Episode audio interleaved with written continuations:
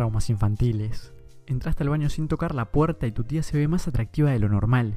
¿Tu pareja se parece peligrosamente a uno de tus padres? No te preocupes, no sos el único. Ya llegó, la culpa es de tus padres.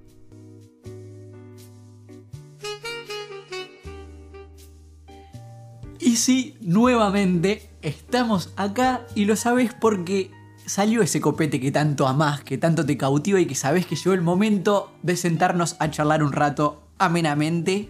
Eh, pero hoy no estamos solo, Cristian. ¿Qui- qui- ¿Quién nos acompaña? Eh, hola, primero que nada.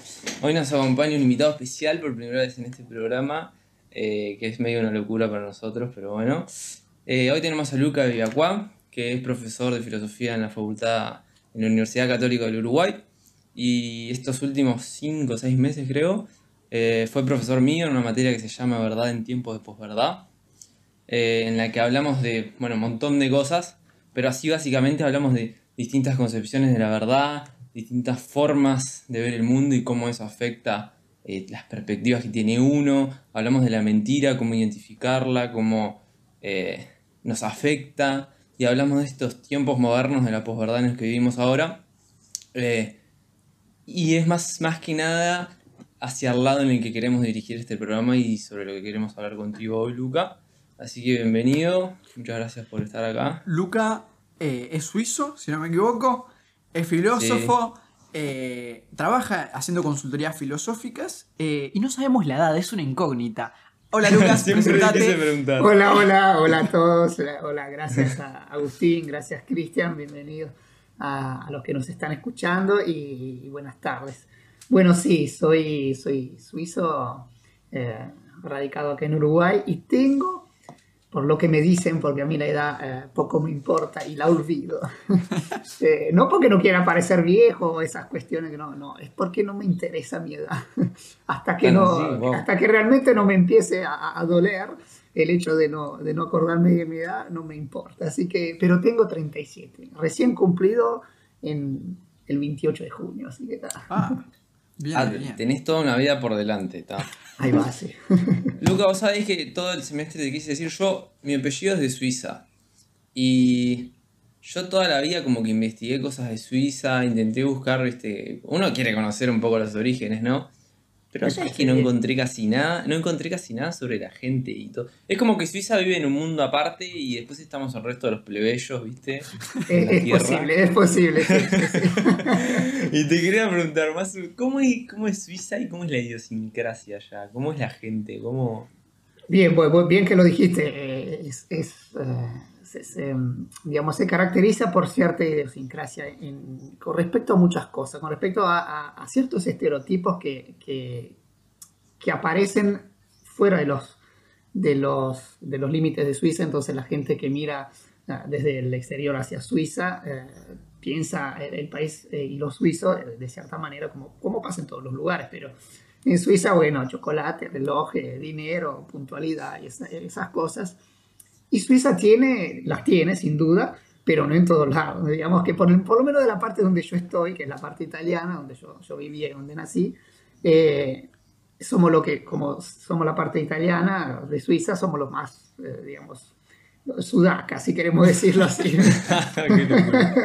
Porque efectivamente estamos al sur de Suiza y, y bueno, y pegado a Italia, por, por lo cual tenemos mucha influencia eh, italiana y, y, bueno, latina en ese sentido.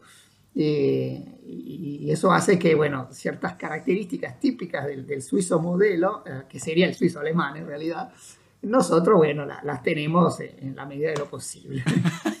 Pero, Pero en serio, en serio el suizo mo- modelo es ese suizo puntual, Sí, eh, sí. reservado. Sí, Ah, sí, sí. Y, y es más, yo admito que pude hacerla, pude emigrar a, a Uruguay gracias al hecho de que no era el, el suizo modelo, porque si no, admito que no, no es fácil, no es fácil para un suizo modelo venir a una realidad como, como la, de, la de Sudamérica y dentro de todo la de Uruguay es, es, es una de las mejores realidades en este sentido. Po- Podés darnos palo, Luca, no pasa nada. No, Nosotros no, no, sabemos pero- que no es el mejor bueno. país. Por lo que no- no he podido viajar mucho, lamentablemente, porque cuando tenía la idea de, de viajar un poco, vino esta, esta, esta querida pandemia que, que ta, no, no nos hizo, no nos de- hizo dejar el país nunca más, así que ta. Mm. Pero, pero sí, es verdad que, que hay similitudes, pero te- también hay mucha diferencia con respecto, por ejemplo, a la cuestión de la, de la recolección de la basura, con respecto a la cuestión de la organización, digamos, eh, de la organización ciudadana, citadina, y todo lo que son los servicios, etc. Por más que estas similitudes y sobre todo las diferencias, en muchos casos son a favor de, de Uruguay, por ejemplo, en cuanto a la, a la capacidad de Uruguay ¿Ah, de tener un, un sistema organizativo eh, de todo lo que implica la, la- la gestión de, de, de los trámites de la, que tiene que hacer la ciudadanía, etc. Uruguay está bastante avanzado, en muchos casos mucho más avanzado que en Italia seguramente y eh, en otros casos en- que en Suiza. Porque, por ejemplo, muchas cosas que se pueden hacer acá por internet ya no, todavía no se pueden hacer. Y, y esto sí. Pero es verdad que ta, un, un suizo alemán de las, de las montañas eh, posiblemente tenga varios problemas en, en adaptarse a, a esto. Y además el hecho de que efectivamente el suizo es mucho más reservado, eh, no, tiene, no tiene esa... esa no, no digo alegría porque sí, es, es alegre, pero tenés que, tenés que empezar a, a- a entrarle para que se, se- se vuelva Claro. alegre. ¿no? No es que te, te sonríe de primera, no, te mira con sospecha de primera siempre. Ah, qué loco. Y después, ¿Y es, bueno, verdad el ¿Es verdad el estereotipo del uruguayo como un ser triste? Como, como que el uruguayo dicen que es depresivo, que es bajón, que es un país triste. Mira, eh, de nuevo, sí, no, en el sentido de que eh, en general no, porque cuando vos venís desde afuera y lo ves, es, un- es una persona sin, sin duda muy alegre y, y- y- muy acogedora y, y- etcétera. Lo que sí, cuando empezás a, a- entrar y, si te quedás, como hice yo, y empezás a tener que volverte un poco uruguayo, bueno, te das cuenta de la reiteración de ciertos discursos un poco más eh, depresivos, como bueno, que todo va mal y, que, que- y todas las cosas que conocemos, pero esto también lo leí y lo escuché muchas veces, es más que nada una especie de, de, de ganas de, de- martillarse. Un oso social O sea, casi. El tipo, sí, nunca sí, te pero- puede ir bien. Claro, pero, pero ta, en, realidad me parece que, que, que no, no, muchas veces no es justificado eso. Es, eh, pero, pero yo me, por lo menos como suizo me, me- me encontré bien y, y pude adaptarme fácilmente. Pero ta, sé que... Sí, se nota. y yo no entiendo cómo hablas tan bien el español. Probablemente sea porque venís de tener raíces italianas. Sí, porque mi padre en realidad era, es uruguayo. eh, es, es uruguayo y Ah. nació acá y, y en la época de la dictadura se fue. Y, y él es de Claro. padre italiano y se fueron allá a Italia. Después conoció a mi madre y se establecieron en Suiza, porque mi madre también es italiana. Pero por cuestión de trabajo después se establecieron en Suiza. Pero claro, él desde que yo era chiquito me empezó a hablar en, en español, en castellano y, y- y yo aprendí. Y yo estoy haciendo lo mismo con mi hija y es increíble. Pero al contrario, porque yo ahora le estoy enseñando el italiano. y es increíble como bueno a, los cuatro años ya sabe, entiende italiano perfectamente y, y- y habla también algunas frases. Sí, sí. Sí, es que es el momento, es el momento. Sí, uno sí, sí. Uno no Luca, lo piensa. pero- Pregunta un poco aparte, ¿por qué elegiste la filosofía? Bueno, mira, esto es, es interesante porque un día yo en realidad eh, al principio como, como estaba, mm, o sea, como era portado por los idiomas, porque mi padre desde que me empezó a hablar en español, etcétera, yo siempre tuve facilidad con los idiomas, entonces mi idea era hacer algo con los idiomas, entonces hice el, el liceo lingüístico, allá se puede hacer eso, eh, pero nunca me gustó la idea de querer hacer algo con, con los idiomas, porque al final era o trabajas en un aeropuerto, o sos, o sos traductor, esas cosas, y no me gustaba. Y me gustaban las computadoras y dije, "Ta, voy a ver hago algo con las computadoras. Y fui a hacer diseño 3D y, y- y- web design, diseño gráfico para, para páginas web. Hice eso, me encantaba, no sé qué. Terminé mi- mis estudios, tres años de eso. Cuando fui a trabajar, empecé a hacer, en realidad era un- una pasantía en, una, en la televisión, en la televisión pública de, de la Suiza italiana. Y, y empecé a trabajar ahí ocho horas por día, tres meses. Y a los tres meses dije, no, pero ¿para qué estoy haciendo? Porque prácticamente era un, un ejecutar órdenes que venían de otros que muchas veces iban en contra de aquello que yo había aprendido. Y esto pasa no solo en ese ámbito, Claro. sino en muchos ámbitos. O sea, si vos sabías que el mejor color era el verde y el cliente lo quería rojo, y bueno, al final tenías que hacerlo rojo. Y más todavía si era una pasantía, imagínate que no podía eh, discutir mucho. Y además eran todas cosas que, que no me llenaban mucho la vida. El hecho de preguntarme estas cosas hizo que eh, yo me acercara a la filosofía porque dije, bueno, está, pero qué, ¿cuál es el sentido de mi vida en este momento? Yo estoy pasando ocho horas de mi vida haciendo esto que no me gusta. eh, después vuelvo a casa deprimido porque hice, perdí ocho horas de mi vida haciendo algo que no me gustaba, etcétera, solo por la plata. O sea, ¿por qué estoy haciendo esto? Entonces, ese empezó a generar un montón de preguntas y, de ahí me acerqué a, ver quién era que se ocupaba de responder a estas preguntas o, por lo menos de, de- de estudiarlas y, fue ahí que me acerqué a la filosofía.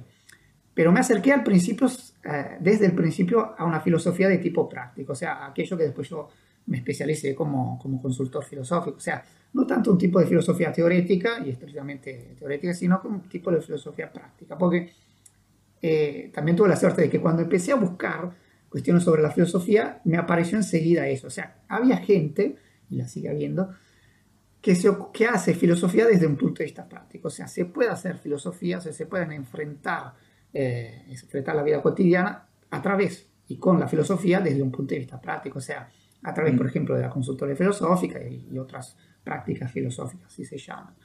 Eh, y, y, no simplemente desde la lectura de textos uh, teóricos Claro. y clásicos, que sin duda sirven y, y, son necesarios, pero no se termina ahí la cuestión y no es una pura investigación Mm. eh, cognitiva sobre eso, sino que es aplicado.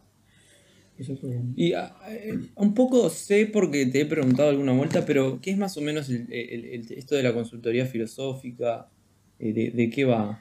Bueno, es, eh, sí, prácticamente es, el filósofo se forma como filósofo y tiene, lo que le permite eh, la formación de filósofo es tener la capacidad de ver el mundo de manera, eh, de manera más, más amplia, o sea, de, de ver estructuras y relaciones entre las cosas eh, con mucha más facilidad que, que- que otras personas. ¿Por qué? Porque el estudio de la, de la filosofía te lleva a eso, te lleva a tener una, una capacidad, una facilidad eh, mental y de, de- de observación, de, introspección y de, cognitivas de este tipo, lo cual hace que vos tengas un perfil que puede llevarte a, eh, digamos así, acompañar, por eso se llama en realidad acompañamiento filosófico, eh, acompañar a, a gente que se pregunta sobre la vida, pero que no tiene las herramientas para poder, eh, digamos, pensarse, pensar sobre sí mismo.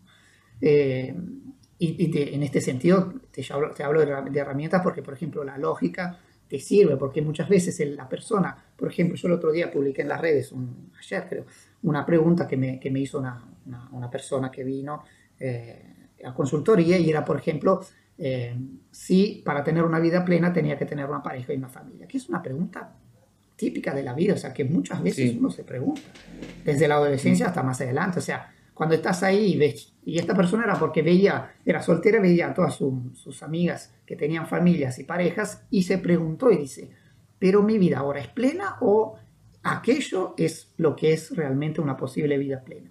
Entonces, desde esta pregunta, la persona muchas veces no tiene la- las herramientas para poder profundizarla. Entonces, el consultor filosófico, acompañante, lo que hace es, bueno, empecemos a ver de qué se está hablando. Por ejemplo, ¿qué quiere decir para vos una vida plena?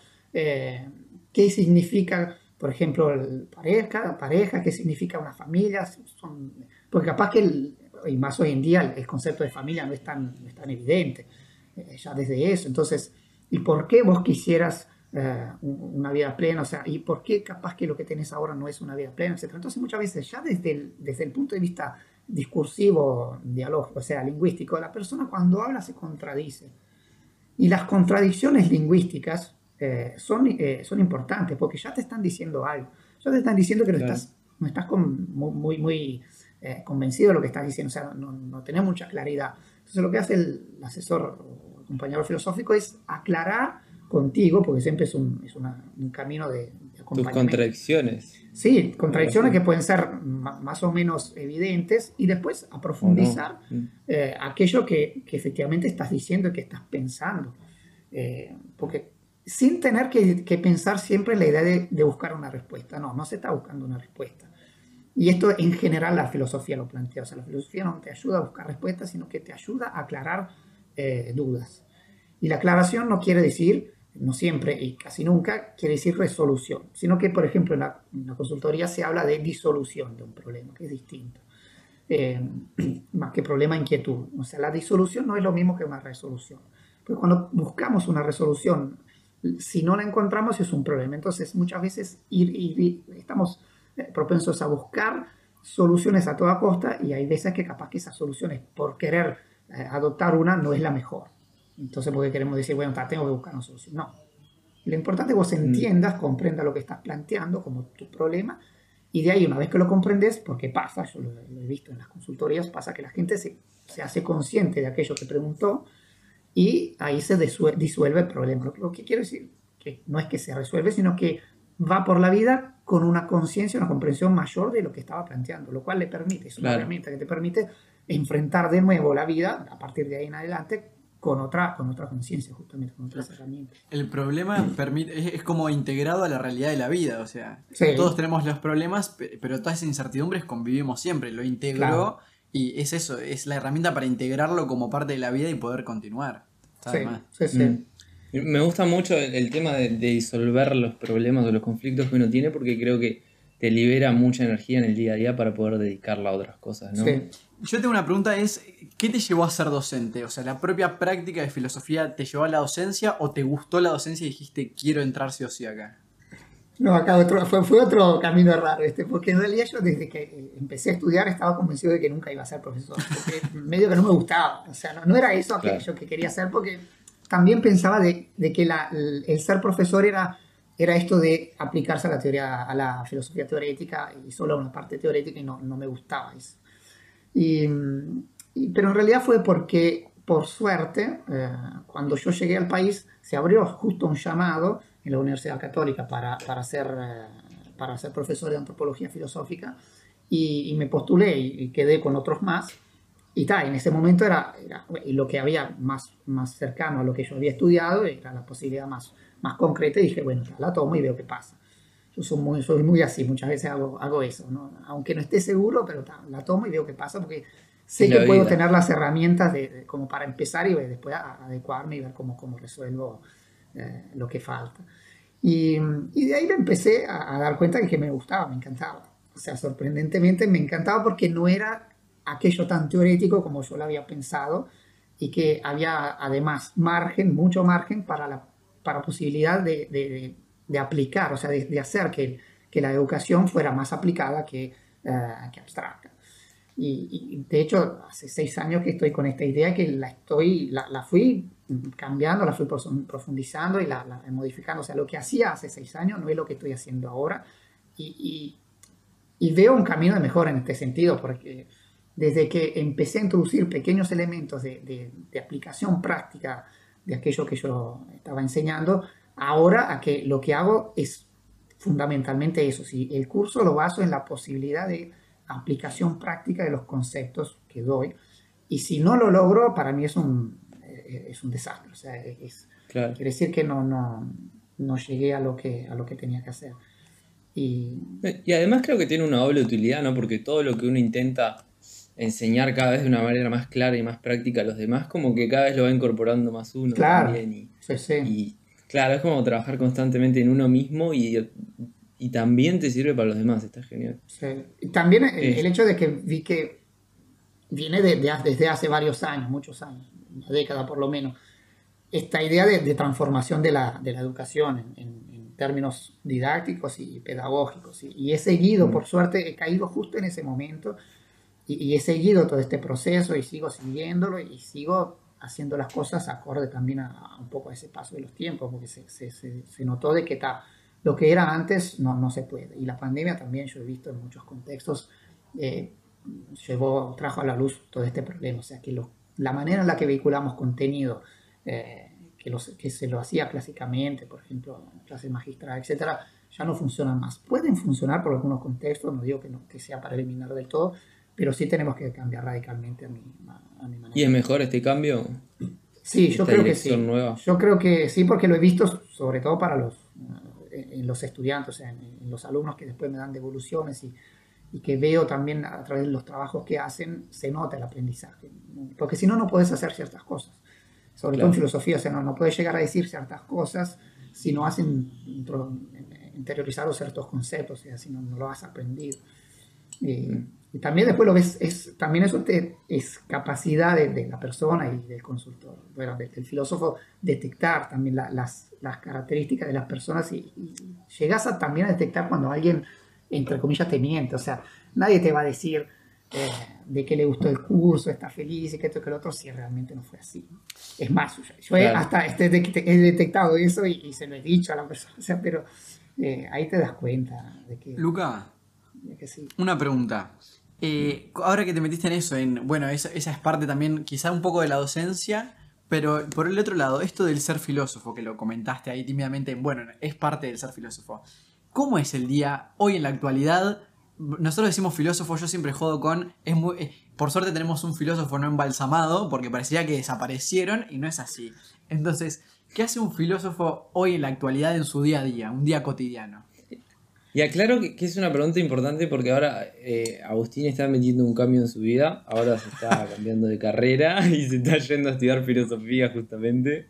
Así que me parece que va más Así que es, una pregunta interesada. sí, sí, sí. Bueno, mira, hay, hay variantes y, variables en este, en este caso. Eh, la mía personalmente es, eh, es la de alguien que, ah, por ejemplo, si, si sos consultor filosófico, tenés, eh, es como ser un, psicólogo, al final tenés puedes tener un, consultorio eh, en el cual atendés a gente. Eh, después, yo te doy mi perfil y después te doy otros. Podés organizar lo que son cafés, eventos filosóficos, se llaman, que son cafés filosóficos, o, que serían charlas, si querés, no, no me gusta mucho el término, pero para que nos entendamos, eh, charlas en lugares públicos normalmente, que pueden ser o los mismos bares o, cafés que, tienen la posibilidad también de un espacio adecuado, eh, o normalmente se hacen en librerías también, eh, en los cuales se junta gente y podés tirar un tema, o sea, o se, se, decide anteriormente el tema, o se discute ahí mismo, se decide ahí mismo, y se genera una instancia de diálogo sobre un cierto tema, que puede ser la libertad, pueden ser temas más abstractos a nivel filosófico, más generales o más concretos. Bueno, eh, ¿cómo puede la ciudadanía eh, tener más conciencia de lo que vota? Por ejemplo, este es el tema, y bueno, nos reunimos ya. O, por ejemplo, hay también, eh, tengo colegas que participan en, bueno, en programas de televisión, en tienen columnas en diarios, eh, hacen, tienen columnas también en, en, ah, en, ¿cómo se llama? en radio. Eh, y después tenés el perfil docente, que normalmente el, el, filósofo siempre tiene una pata en la docencia, que sea en, en secundaria, eh, en primaria, secundaria o a nivel terciario, siempre tiene una pata ahí. entonces, mitad de las horas la tendrías que tener ocupada en eso. Y después la otra es eh, puede ser investigación, si te gusta ese perfil, puedes seguir investigando eh, sobre, sobre el perfil filosófico de, eh, investigativo que a vos te guste. y si no, también puedes escribir libros. Yo personalmente no escribo libros, pero soy, soy atípico porque no me gusta escribir. Soy de los filósofos que no le gusta escribir. Me gusta hablar, pero no me gusta escribir. Es más, una de las cosas que voy a, a intentar, de los experimentos que voy a hacer es, es utilizar las, las redes para, para decir lo que tendría que decir por escrito y que no, que no quiero escribir. pero, eh, pero sí, tenés ese perfil también y después los artículos. Ahora muchos filósofos se dedican a escribir artículos. O sea, tenés líneas de investigación y vas escribiendo de a poco, y etcétera, etcétera. Eh, claro, en realidad capaz que como filósofo lo que no tenés es una oferta de trabajo tan eh, formal y segura como tienen otros trabajos, pero la diversidad de cosas que tenés para hacer es impresionante. Sí, también, también es verdad que me faltó una cosa que desde el punto de vista eh, profesional, por ejemplo, las empresas están pidiendo mucho uh, figuras uh, como los filósofos, por ejemplo, para la gestión de, la, de los recursos humanos. O sea, si un, en, en, gestión de recursos humanos alguien hizo, además de la, de la, de la especialización de recursos humanos, pero también es filósofo, es un plus. ¿Por qué? Porque sabrá tratar mejor, porque de lo que se, trata es recursos humanos, o sea, y de lo que estudia un filósofo es, es el tema de, lo humano, de la realidad. Entonces, eso es un plus y muchas veces las, las empresas también pueden, pueden utilizar esas figuras como para, para gestionar mejor, por ejemplo, eh, los proyectos. Se usa como apoyo para, por ejemplo, la, la, generación de proyectos, el análisis de riesgos y todas esas cosas, porque el filósofo tiene esa mirada un poco más amplia eh, sobre las posibles eh, relaciones que pueden tener las cosas. Y, por ejemplo, una de las figuras que yo últimamente estuve, estuve mirando el mercado laboral, que podría, por ejemplo, pertenecer al filósofo, es el copywriter. Copywriter en, en las redes se busca muchísimo copywriter, o sea, aquellos que te escriben las, eh, las campañas publicitarias, o sea, el contenido de las campañas ah, publicitarias puede ser tranquilamente un filósofo. Porque el filósofo tendría que saber, tendría que saber eh, cómo comunicar las cosas, qué, qué, decir, cómo se tendría que comunicar, además de, de poder justamente tener una, una especialización también en, en, algo de comunicación y de marketing. Pero el filósofo naturalmente eh, logra interpretar la realidad eh, en la medida en la que después si se te pide vehicular un cierto mensaje, tendrías que lograr saberlo porque, bueno, porque tenés esa, justamente esa herramienta de, capacidad de interpretación. Está eh, bueno charlar de estas cosas porque como que se hace más claro el rol del psicólogo, porque en general creo que socialmente es como una incógnita eso que hace. El filósofo. Sí, el filósofo. eh, aprovecha esto para vincularlo, porque con algunas preguntas que tenemos de la gente acá. El precalentamiento filosófico, digamos, para... Eso, vamos a arrancar con un precalentamiento. esta, esta está relacionada con lo que vos dijiste.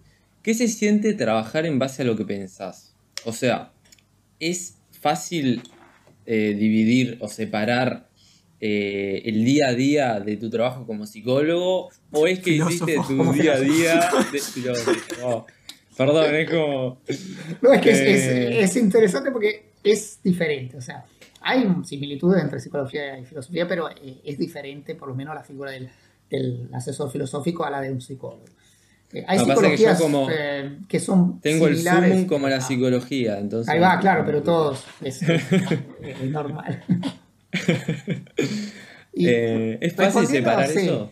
Respondiendo a tu pregunta, no, no, personalmente no es fácil en el sentido de que tampoco es, es necesario, que quiero decir, después depende cada uno, pero personalmente yo soy, no puedo dejar de ser filósofo nunca. Yo, yo todo el tiempo, cada vez que abro los ojos, miro la realidad a través del filtro del filósofo, o sea, a través del filtro de aquel que observa la realidad y trata de interpretarla todo el tiempo. Trata de preguntarse sobre todo aquello que le sucede, desde lo más chiquito a lo más grande. Y te hablo de, desde la persona que, que cruza con el rojo y yo todas las veces me pregunto por qué esa persona puede cruzar con el rojo. O sea, por qué alguien aunque no venga nadie, logre decir, bueno, hay algo ahí que me dice que no tengo que pasar, pero paso igual. O sea, a mí desde esas cosas, a, bueno, a mi hija, cómo se comporta mi hija, las, cosas que hace, etc.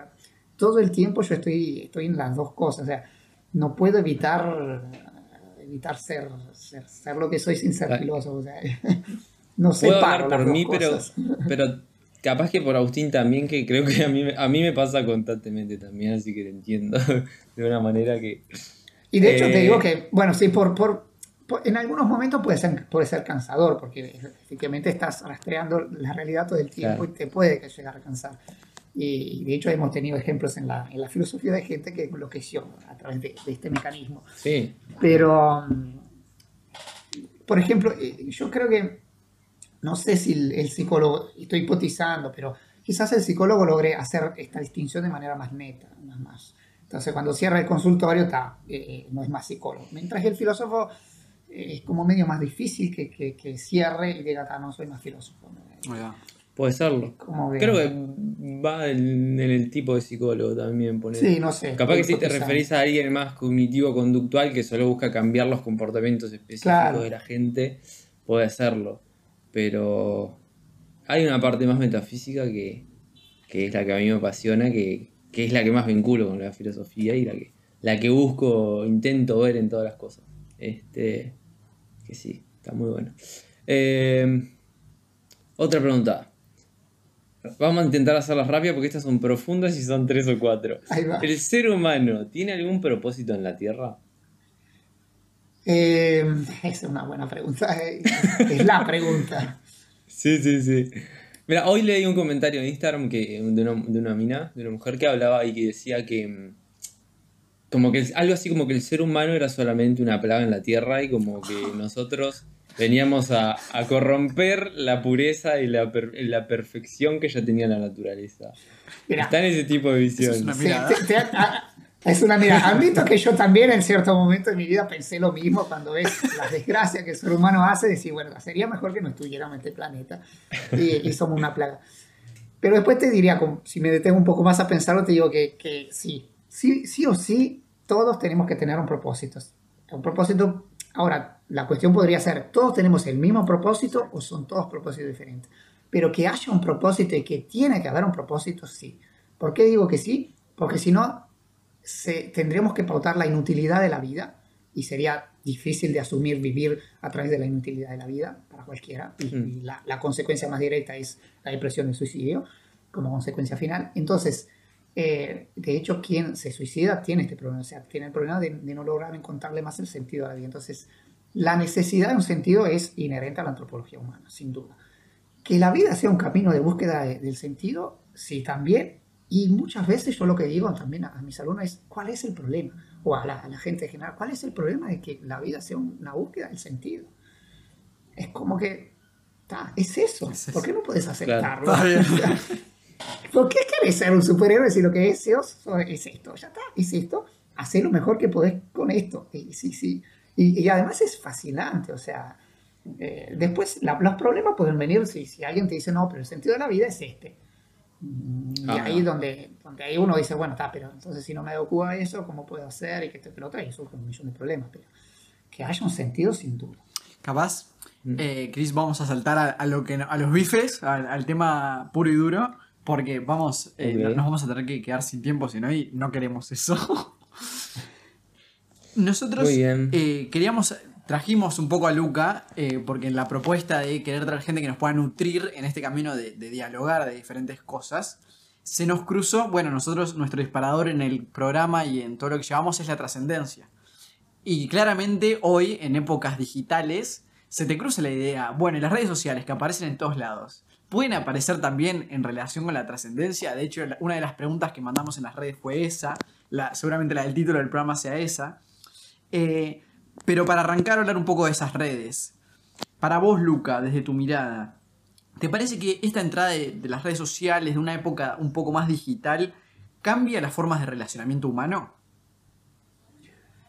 Sin duda que sí, sin duda que sí, y, de hecho es, es, la pregunta que mueve, que sigue moviendo las investigaciones en, relación a la, al ser humano y a las redes, al uso de las redes sociales y cómo se relacionan las dos cosas.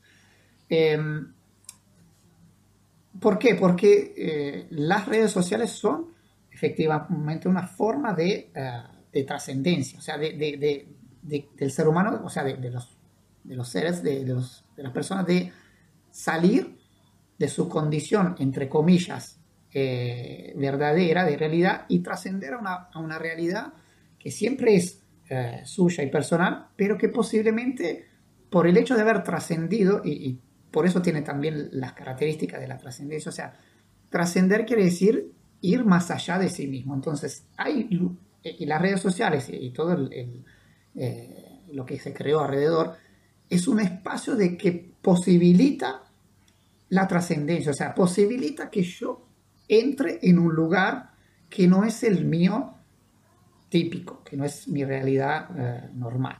Entonces, esa trascendencia, ese lugar, también eh, es un lugar que posibilita cosas que normalmente en mi vida normal no puedo tener. Del todo o con tanta facilidad, si algunas cosas las tengo. Entonces, eh, esto que, esta conciencia que tiene, que tiene la persona de, esta posibilidad hace que también se, se, modifiquen, se modifique la relación eh, entre seres humanos en la realidad pero también en la realidad eh, de las redes sociales, o sea, de, de, ese, de ese, espacio de trascendencia. Porque, y esto se, se, se, sabe, no se, no se generan las mismas relaciones en la realidad cotidiana que en la realidad virtual, o sea, en, en, eso, en ese espacio de trascendencia. O sea, no, vos no te relacionas con, la, con las personas de la misma forma, desde el nivel lingüístico al, al nivel simbólico, de la misma forma en un, en un contexto que, que en otro. ¿Por qué? Porque sabes que hay diferencias Sabes que esa trascendencia te permitió ciertas diferencias que vos utilizás también. Por ejemplo, el anonimato y todas esas cuestiones que tenemos de un lado y no tenemos del otro. Una vez que en la realidad, si, que, si te quieres relacionar con alguien, o es cara a cara o cómo haces. Eh, necesariamente. Paloma mensajera, no sé. Necesariamente, entonces, eh, en realidad, esta, este concepto de trascendencia que venimos a involucrar con las redes sociales es la trascendencia literalmente en su etimología, por decir una manera. O sea, yo con las redes sociales trasciendo porque me permito ser diferente con una herramienta que me permite cosas que no en el cara a cara. Pero habría que cambiarle la definición o despojarla en realidad de todo lo que va alrededor de la palabra trascendencia, que muchas veces eh, tiene que ver con lo metafísico o lo que va más allá de la propia vida, de cuando nos acercamos al final. Y, también sacarle un poco la connotación un poco positiva, ¿no? Que tiene la palabra trascendencia, porque no todo lo que nuevo que nos habilitan las redes sociales está siendo muy positivo. Claro, eso sí, eh. esto que decís vos, Cristian, sí. Eh, sobre lo que dijo Agustín, no, sabría por qué. Eh, de hecho, hay, hay, elementos de, de, la manera de trascender en las redes que son, que son llevados al límite, por ejemplo, y la pregunta que uno se, que se hace siempre también cuando uno estudia filosofía, la foto, ¿qué es la foto? ¿Dónde, dónde está la foto? ¿Dónde existe? Y si lo, si lo vemos en, en, nosotros acá, acá, nosotros acá nos estamos hablando, nos estamos viendo, pero ¿dónde existimos? O sea, ¿dónde estamos realmente? Es, somos solo datos, pero si somos datos no somos lo que somos. ¿Qué somos? Entonces, el nivel de trascendencia es, es muy alto. O sea, eh, podríamos llegar a decir que somos impersonales, entonces son todas características, por ejemplo, de la trascendencia divina, y, eh, etcétera. O sea, ah. la, posibilidad de poder, de, poder llegar a, casi todos lados o a muchos lados, o sea, ese poder de, el simple, yo te hago el ejemplo del, del tweet o de, un post o de un reel de Instagram que en media hora se, se viraliza eh, y que puede llegar a millones de personas. Bueno, esa es una característica medio de omnipotencia, o sea, que podríamos decir que mm. ya no es, no es característica típica de la realidad que vivimos. Vos, si hablas, no podés llegar a millones de personas. Y con eso aparece algo muy, muy interesante, que es eh, una de la otra, la otra pregunta que venía como de las fuertes es pensar en la realidad, o sea, si las redes también cambiaron la realidad. Y con esto que decís, la pregunta quizás más precisa es si esta cuasi omnipotencia, por darle un nombre, por más que parece muy pomposo, si cambió la forma de relacionarnos con el mundo, más allá de las relaciones sociales, sino con el mundo propio. Muchas veces tendemos, o lo que aparece en el mainstream, en lo principal, en el discurso obvio de las redes, es lo negativo. Es decir, ya no nos hablamos lo mismo, estamos en una cena y están todos con el celular. Siempre vamos para el lado negativo de las cosas nuevas, que tal es una realidad a veces. Sí. Pero la, vamos a verlo en el total, porque también puede tener cosas buenas. ¿Cambió eso? A mí a veces me da un poco de cosa decir, tenemos tantas facilidades con las redes que nos desvinculamos de lo que significa, por ejemplo, el esfuerzo, la constancia para, los logros. Sí, eh, es innegable que hay una, una así, una, influencia del uno en el otro y, que se, se refleja esto, o sea, se refleja la manera en la que eh, hemos empezado a, trascender en las redes, al mismo tiempo como las redes después cambiaron nuestra manera de, ser eh, en el mundo y, entonces nuestra relación con el mismo. Eh, hay muchas cosas acá que se podrían decir, pero de hecho este tipo de trascendencia desde un principio, y, muchas veces así es como nace, es descontrolado. E, es un tipo de trascendencia descontrolada. ¿Qué quiere decir? Que te da posibilidades más allá de lo que vos eh, podés pensar y que te, da al principio todas las libertades posibles de utilizar eh, aquello que te pone a disposición. Y nos hemos dado cuenta de que eh, no es la manera, mm, mm, la mejor manera de poder utilizar, de poder hacer ese, camino de trascendencia. ¿Por qué? Porque implica, eh, implica problemáticas, implica entonces, a lo que voy es, por ejemplo, que si no ponemos reglas, por ejemplo, los, la gente te va a utilizar el celular en la mesa cuando se come. Y uno dice, bueno, pero, ¿cuál es el problema? bueno, el problema es que es, a eh, como se dice, tradicionalmente es uno de los momentos de, de charla de, momentos donde la familia se reúne o se reúne y se puede dialogar. Si empezamos a estar todos con el celular y no nos hablamos, obviamente, porque no podés prestar atención a todo, y, y, aunque uno diga sí puedo, pero la calidad de la atención se divide, entonces ya hemos bajado. Entonces, si no ponemos ciertas reglas a cómo hacemos este camino de trascendencia, se nos escapa de la mano. Y, mm. y de hecho hay, hay influencias de una realidad a otra. ¿Qué quiero decir? Que muchas veces ahora la gente, hay ejemplos de gente que se comporta como, eh, para, por, hecho de emulación, como lo que ve en las redes, y al, y al mismo tiempo lo contrario. O sea, uno después trasciende en las redes como ve eh, que cierta gente se comporta en, realidad, en la realidad, que es al final lo mismo.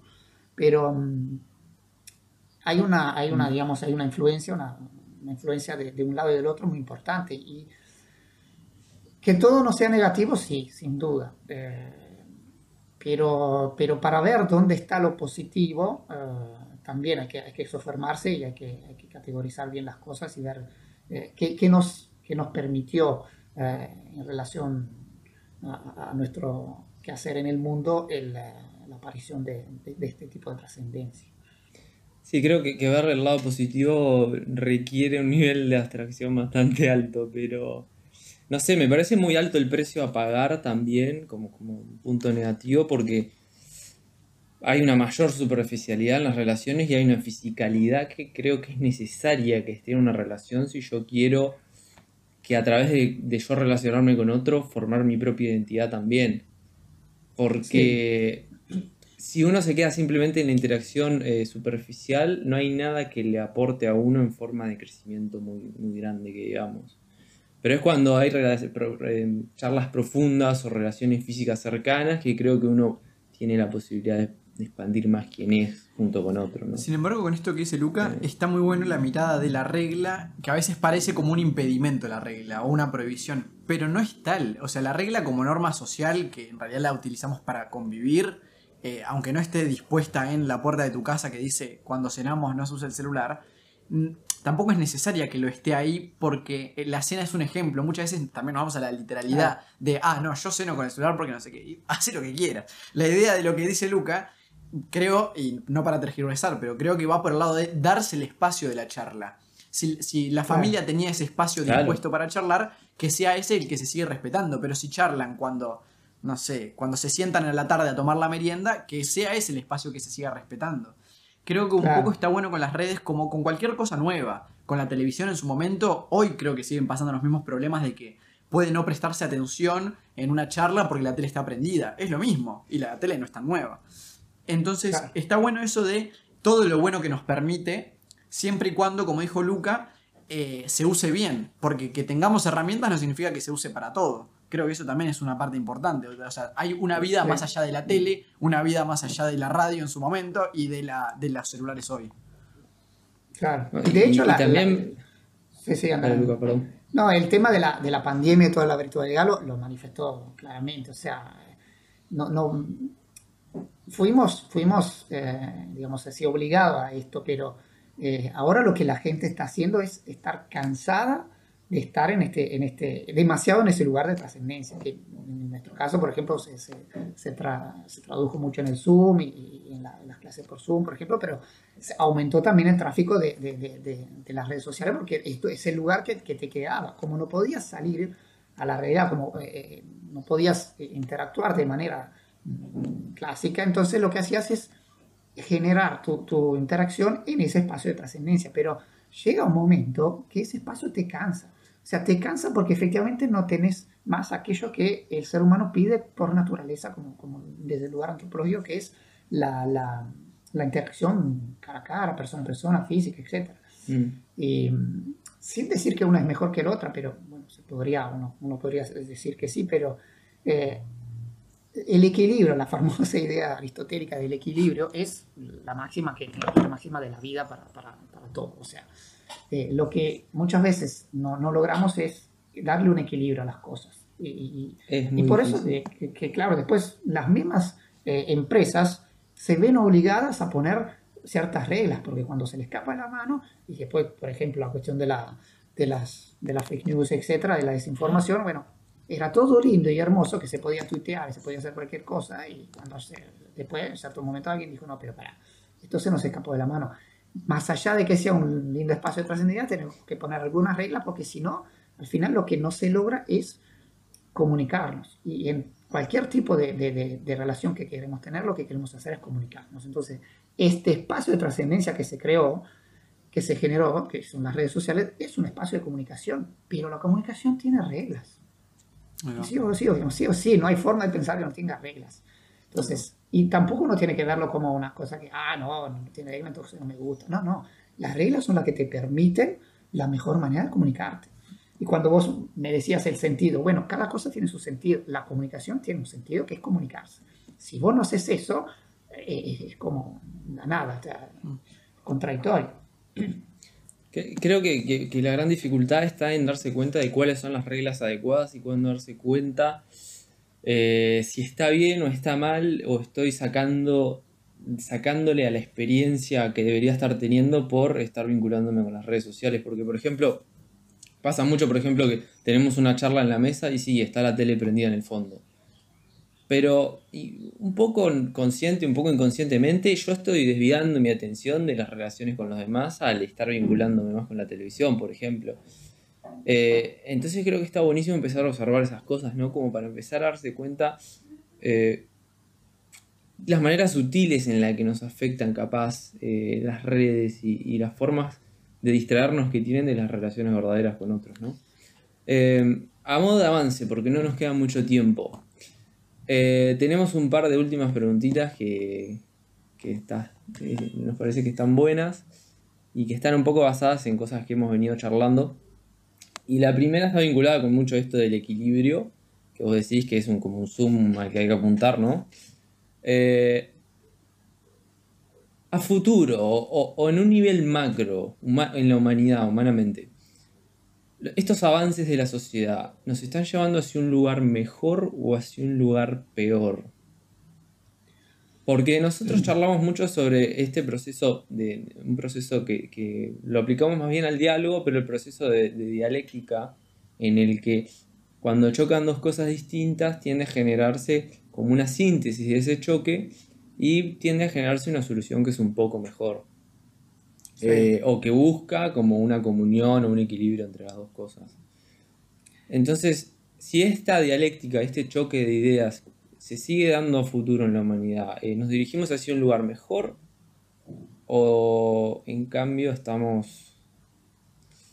tenemos un futuro oscuro? No sé, no sé qué pensar a vos, Sí, bueno, ahí yo te digo, depende eh, para mí de la capacidad que, vamos a lograr de, generar conciencias críticas. Ese es el punto mm. clave que para mí es, eh, va a ser el, el, eje diferencial en, este discurso, porque donde no logremos generar conciencia crítica en aquellos que utilizan las redes sociales o en aquellos que, que hacen ese paso de trascendencia, ahí posiblemente eh, digamos, el futuro podría parecer más sombrío que, que, feliz.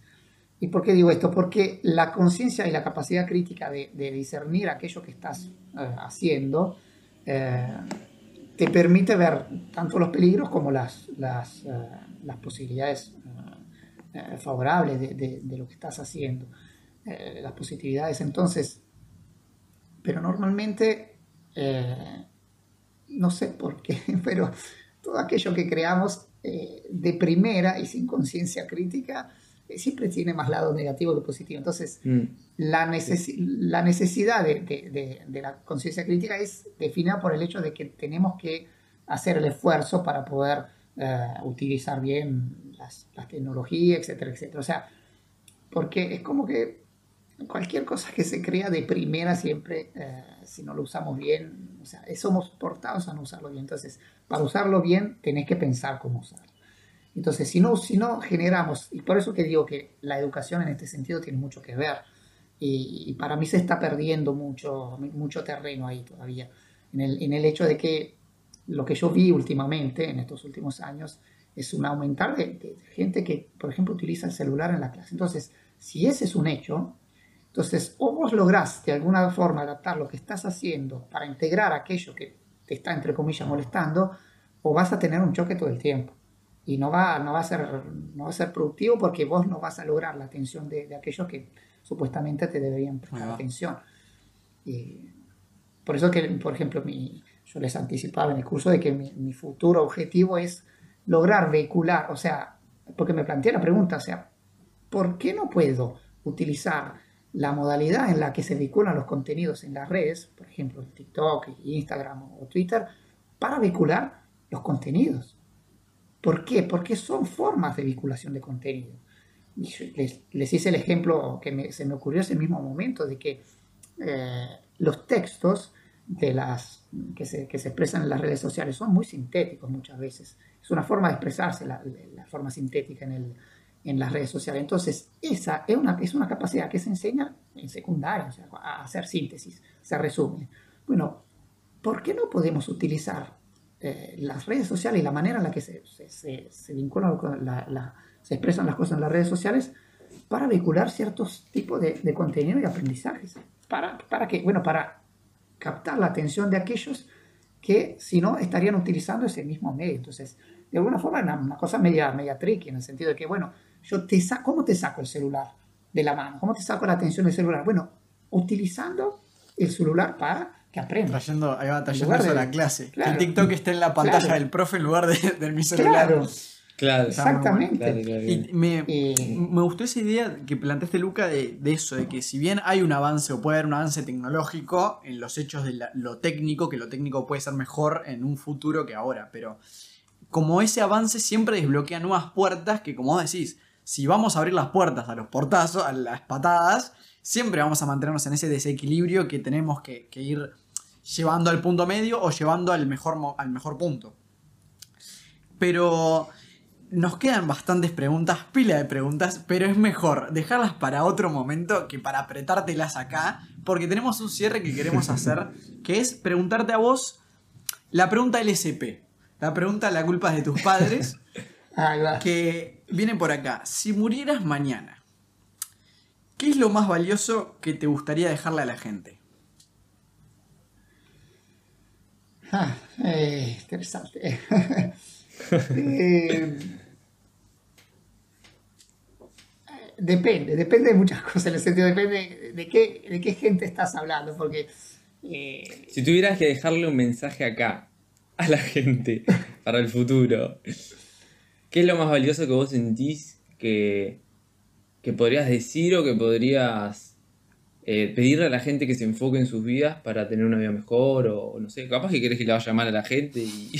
No, no, pero estaba pensando otro, en, pero... en, una frase que dijo un, un colega mío una vez, eh, Javier Massa, que, que, que, que me, me, quedó siempre resonando ahí y que es eh, no se coman la pastilla. Eh, esa frase, que, en realidad no la dijo él, sino que la había dicho otro, pero él me la dijo a mí y, y, y siempre me impactó porque, claro, en esa frase se se resume este concepto de no sé cómo la pastilla quiere decir estén atentos, o sea, eh, eh, vivan con los ojos abiertos. Eh, no sé con qué más, qué, qué otras metáforas utilizar. Pero, no, está genial.